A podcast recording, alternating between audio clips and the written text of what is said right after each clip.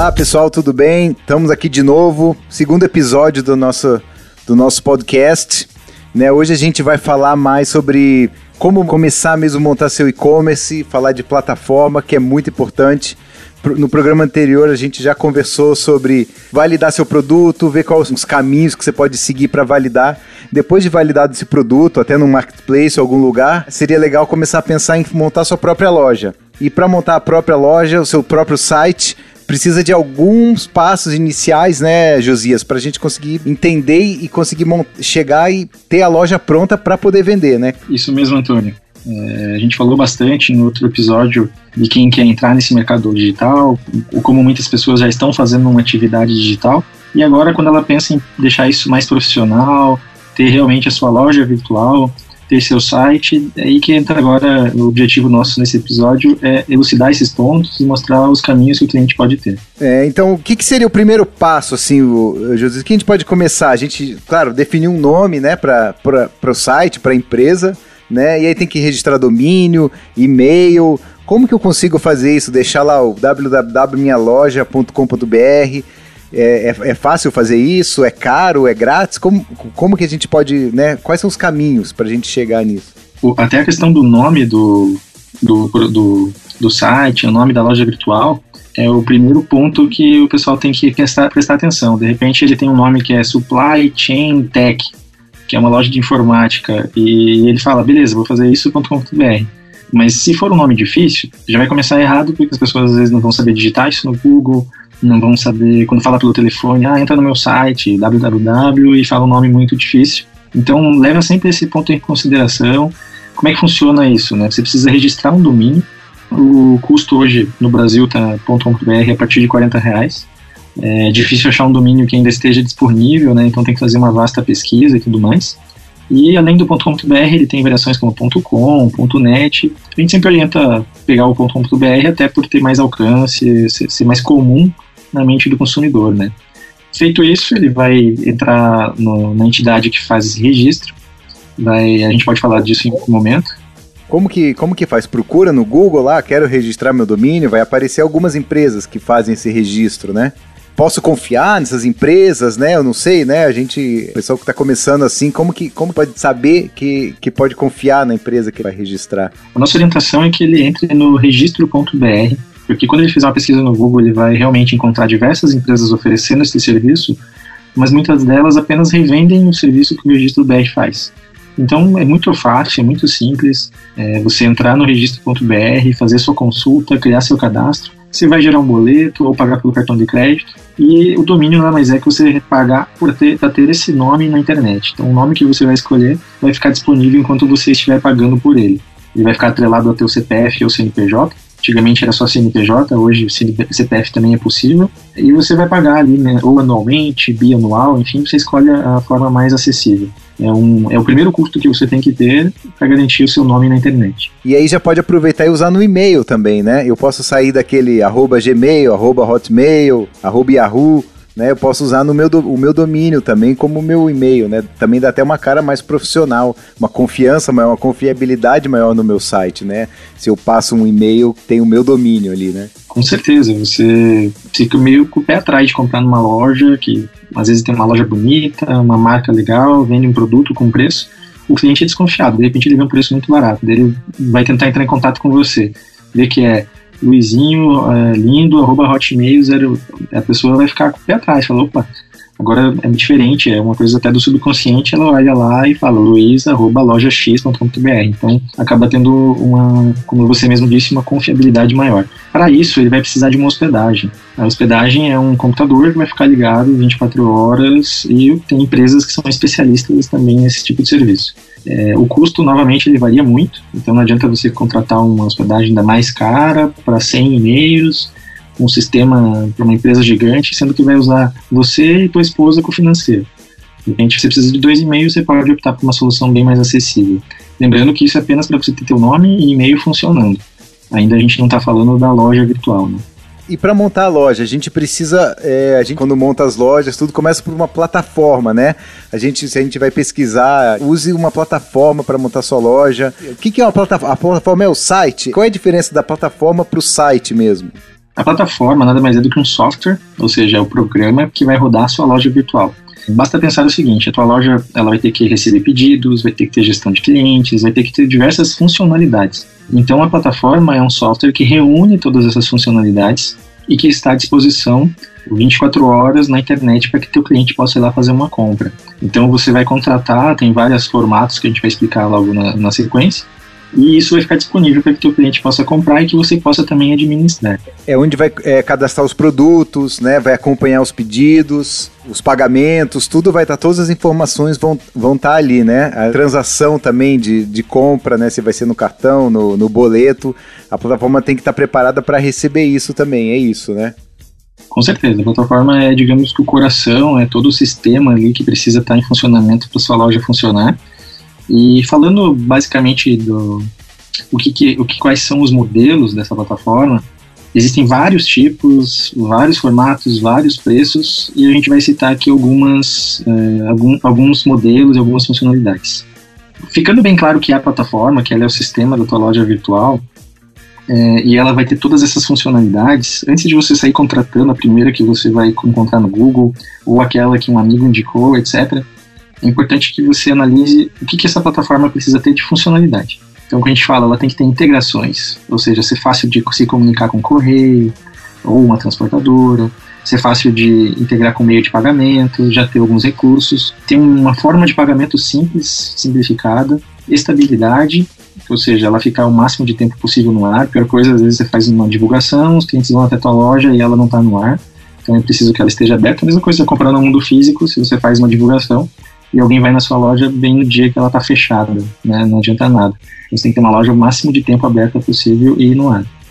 A parte de segurança, sua loja tem que passar segurança para o cliente e realmente essa segurança tem que existir, né? Ninguém quer passar o cartão de crédito numa loja que não tem confiança e a plataforma está muito ligada a isso.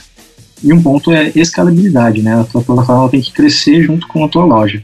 Então, para quem está no início, que é mais ou menos o pessoal que a gente está falando nesse podcast, é, muitas vezes ele está com poucos produtos, a loja está começando, então ele pode contratar um plano mais acessível, mas imaginar que ele vai crescer, todo mundo quer crescer, e daqui a um ano ele pode estar com uma loja com mil produtos e ele precisa estar na mesma plataforma, se possível, e crescendo junto com ele essa, essa plataforma. Isso seria então os pontos é, para a gente prestar atenção, pelo menos essenciais, assim, para a gente poder escolher uma plataforma, né? Porque plataforma tem, tem várias no mercado de todo tipo diferente, até desde a mais iniciante ali, vamos dizer assim, até aquelas mais complexas que te dão um monte de recursos. Né? Então a gente entendeu o essencial e o que a gente precisa no momento para saber qual que se adequa mais a gente no momento, né? O que que eu preciso? Tá preparado para uma escalabilidade, né? Mas também pensar o checkout, né? A hora de tá no carrinho, clicou em finalizar pedido, a conclusão do pedido mesmo. É, é simples fazer esse processo para o cliente? Vai ficar assim? Vai ficar complexo? Vão pedir um monte de informação? Vai ser, é, é, ou é fácil o cliente fazer a compra? A gente vê alguns sites aí que pede nome da, da avó, do cachorro, do papagaio, a senha que você usou cinco anos atrás, várias coisas difíceis de se, de se, lembrar. O cliente pode acabar pensando: ah, não, eu volto depois e nunca mais voltar, se tiver difícil ele fazer a compra né, no site. Exatamente, a, compra ela é uma relação muito emotiva. Então, é, você caprichou, a pessoa foi lá, viu o teu produto, o preço tá bom, a foto tá legal, ela se empolgou para comprar, colocou no carrinho, vai fechar a compra. Se teu checkout ficar pedindo N informações, diversos documentos, para ele criar uma senha. É, outra coisa irritante que algumas pessoas, alguns sistemas têm, é, você cria a senha, de repente ele fala, essa senha é fraca, você tem que fazer uma senha mais forte. Você fala, nossa, mas eu só queria comprar aquele produto ali, quero pagar logo e, e receber. Então, o checkout é fundamental. Quanto mais simples e mais fácil, mais chances você tem de vender. Falando dos modelos de plataforma, Antônio, é, a gente pode citar assim, tem, tem vários tipos, mas a gente separou aqui pelo menos três ou quatro modelos. O principal e mais que mais cresce hoje em dia é o modelo SaaS, que é o Software as a Service, que é como se fosse uma loja alugada. Ou seja, você vai pagar uma mensalidade e você vai ter um software que vai rodar para você e essa mensalidade tem desde as mais baratas, tem até sem mensalidade, tem até plataformas gratuitas, até as mega caras, cheias de recurso, que podem cobrar uma porcentagem da, da tua transação, enfim. O modelo open source, o pessoal procura muito e começa muito por ele, que são as lojas como Magento, WordPress, WooCommerce dentro do WordPress. que nada mais é do que um software, entre aspas, gratuito, que você pode, digamos, baixar, customizar e fazer tua loja. E tem empresas que ainda procuram desenvolver sua loja, fazer ela do zero, ou comprar um software muito caro sob licença. Tem a melhor? Depende, depende muito nesse caso de, de para escolher o modelo da plataforma, porque muitos podem uma loja alugada é o que mais está crescendo e atende 90% das situações. Às vezes você realmente tem um programador interno e daí ele vai desenvolver para você, ou você tem uma tecnologia que precisa de algo específico, mas é, hoje 90% dos casos, principalmente quem está escutando aí, a gente indicaria aí para a plataforma SaaS são plataformas que elas podem crescer com o seu negócio. Você vai estar lá com mais diversos lojistas usando esse software. Toda vez que ele é feita uma atualização, todos os lojistas recebem essa atualização. E geralmente é mais fácil e rápido você montar uma loja virtual. Hoje é o caminho mais rápido para quem quer entrar nesse mercado. Não precisa ser programador, ter um conhecimento profundo de programação, nada disso, né? É, é pro, pro, vamos supor assim, pro usuário comum, consegue fazer coisas básicas né, no computador, consegue montar uma loja virtual, às vezes, sozinho, né? Sem ajuda de, de ninguém, né? Muitas vezes. Com certeza, isso é um ponto fundamental, porque você não quer virar uma empresa de TI, né, uma empresa de tecnologia. Muitas vezes você apenas produz um produto e quer vender ele na internet. Então você não quer ficar perdendo muito tempo com código, com programação, que era algo que acontecia antigamente, hoje em dia não precisa, né? Hoje em dia você consegue contratar uma plataforma e dependendo da escolha que você tem ali de elementos visuais, recursos, etc., pouquíssimo tempo você já sobe uma loja e já começa a vender. E o principal é você poder se preocupar nisso, né, na gestão do dia a dia, se preocupar em vender. Você, você não pode ficar perdendo tempo com tecnologia. Tem que ser algo a seu favor e não que você tenha um contratempo todas as vezes que quer usar. Tá bom, Josias. Agora a pergunta que todo mundo quer saber, né? A gente falou desses modelos, esse tipo, coisas essenciais, tudo. Mas qual que é a melhor plataforma? Isso a gente até brinca porque essa pergunta é feita todos os dias por todo mundo e cada um tem uma resposta e algum consenso que chegamos aqui entre nós e até os profissionais que a gente conhece no mercado é que a melhor plataforma não existe. a melhor plataforma é aquela que se adequa ao teu negócio naquele momento. Então, citando até alguns exemplos. Tem muitas pessoas que estão começando na internet e vão procurar lá a loja integrada que tem um plano gratuito. Muitas vezes aquele plano gratuito já serve para uma loja menor, mas para uma loja que necessita um outro recurso, ela já não serve. Então ele precisa de uma opção mais robusta. Tem empresas que realmente vão precisar desenvolver porque o sistema interno deles é muito complexo. Então não existe a plataforma perfeita, até porque, é, novamente, a gente falou lá de, é, de estabilidade, é, mas todas as plataformas, em algum momento, elas podem cair. Isso é fato, é um software, então tem vários fatores envolvidos, desde conexão de internet, de problemas externos que podem ocorrer. O bom é que a maioria das plataformas boas, elas têm até por contrato isso, elas tentam cair bem pouco. Então elas não vão ficar dias fora do ar, você não vai ter problemas operacionais. Às vezes é uma queda momentânea, pode ser dois minutos, muitas vezes você não vai nem perceber. Em outras pode ser que você fique uma hora indisponível. Então leve em consideração, não é, ah, minha plataforma deu um problema, eu vou migrar para outra. Até porque você ficar trocando de plataforma é algo que a gente pode falar futuramente em outros episódios. Existe uma série de, de malefícios quando você tenta fazer isso, é um processo bem, bem custoso. Mas, mas mesmo assim, porque a gente fala, ah, lança loja, vamos lançar nossa loja, vamos começar o e-commerce, nossa loja online. Porque a gente né, já falou algumas vezes aqui, ah, mas então veja qual é a sua necessidade, o que é mais importante para você. Mas às vezes quem está começando não, não tem ainda experiência, não, não sabe o qual é a necessidade realmente que ele vai ter no dia a dia. Ele precisa lançar a loja para começar a entender qual é a necessidade, quais são as dificuldades e o que, que ele precisa mais em uma plataforma.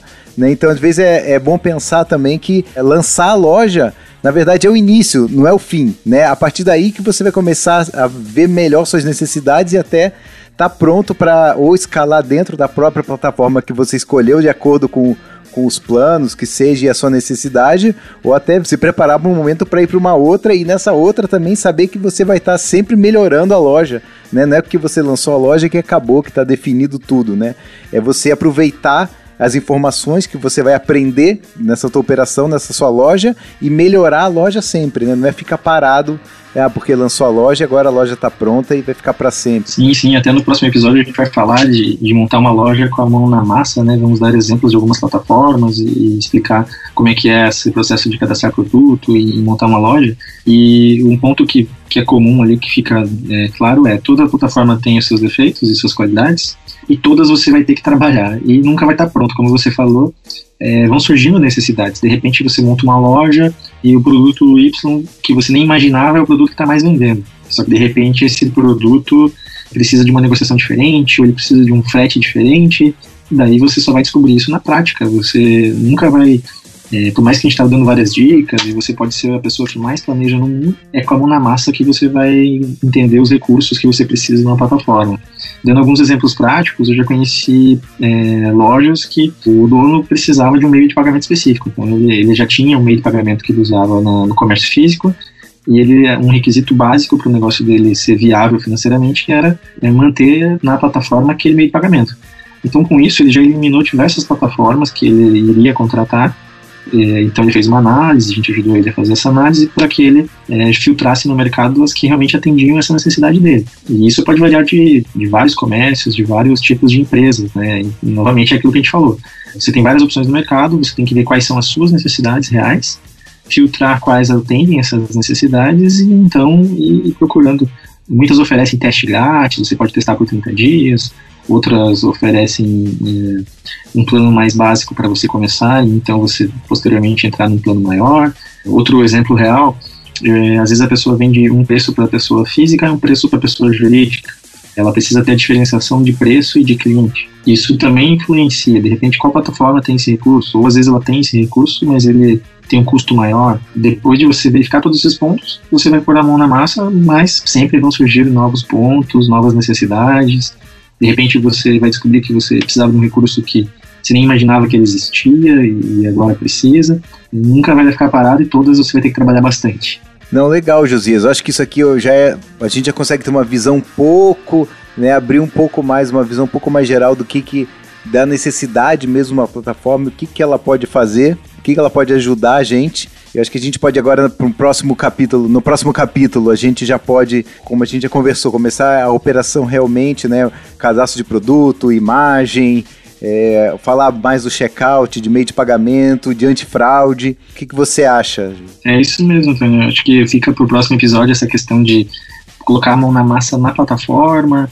É, vamos exemplificar algumas que tem no mercado, é óbvio que a gente não vai conseguir falar de todas elas, mas a gente vai citar aqui algumas e seus prós e contras, que a gente já teve até experiência com várias, já conheceu elas é, na prática realmente, e vamos tentar passar para o nosso ouvinte um pouco dessa experiência, e daí ajudando ele a entender até como, como realmente entrar na, na plataforma, como você mesmo citou, cadastro de produto, configuração do meio de pagamento, pontos até burocráticos que uma pessoa não imagina que vai ter na hora de montar uma loja virtual, mas quanto mais ela souber dessas informações, mais fácil de ter sucesso com seu empreendimento. Então, legal, obrigado, Josias, e até, até a próxima aí com mais, mais dicas e informações para a gente montar nosso negócio digital e sempre com essa visão digital, com esse pensamento digital para todas as operações, né? É isso aí, Antônio, eu que agradeço e vamos continuar nessa trilha aí do e-commerce aí, do pensamento digital. Valeu, obrigado, Josias. Até mais. Obrigado.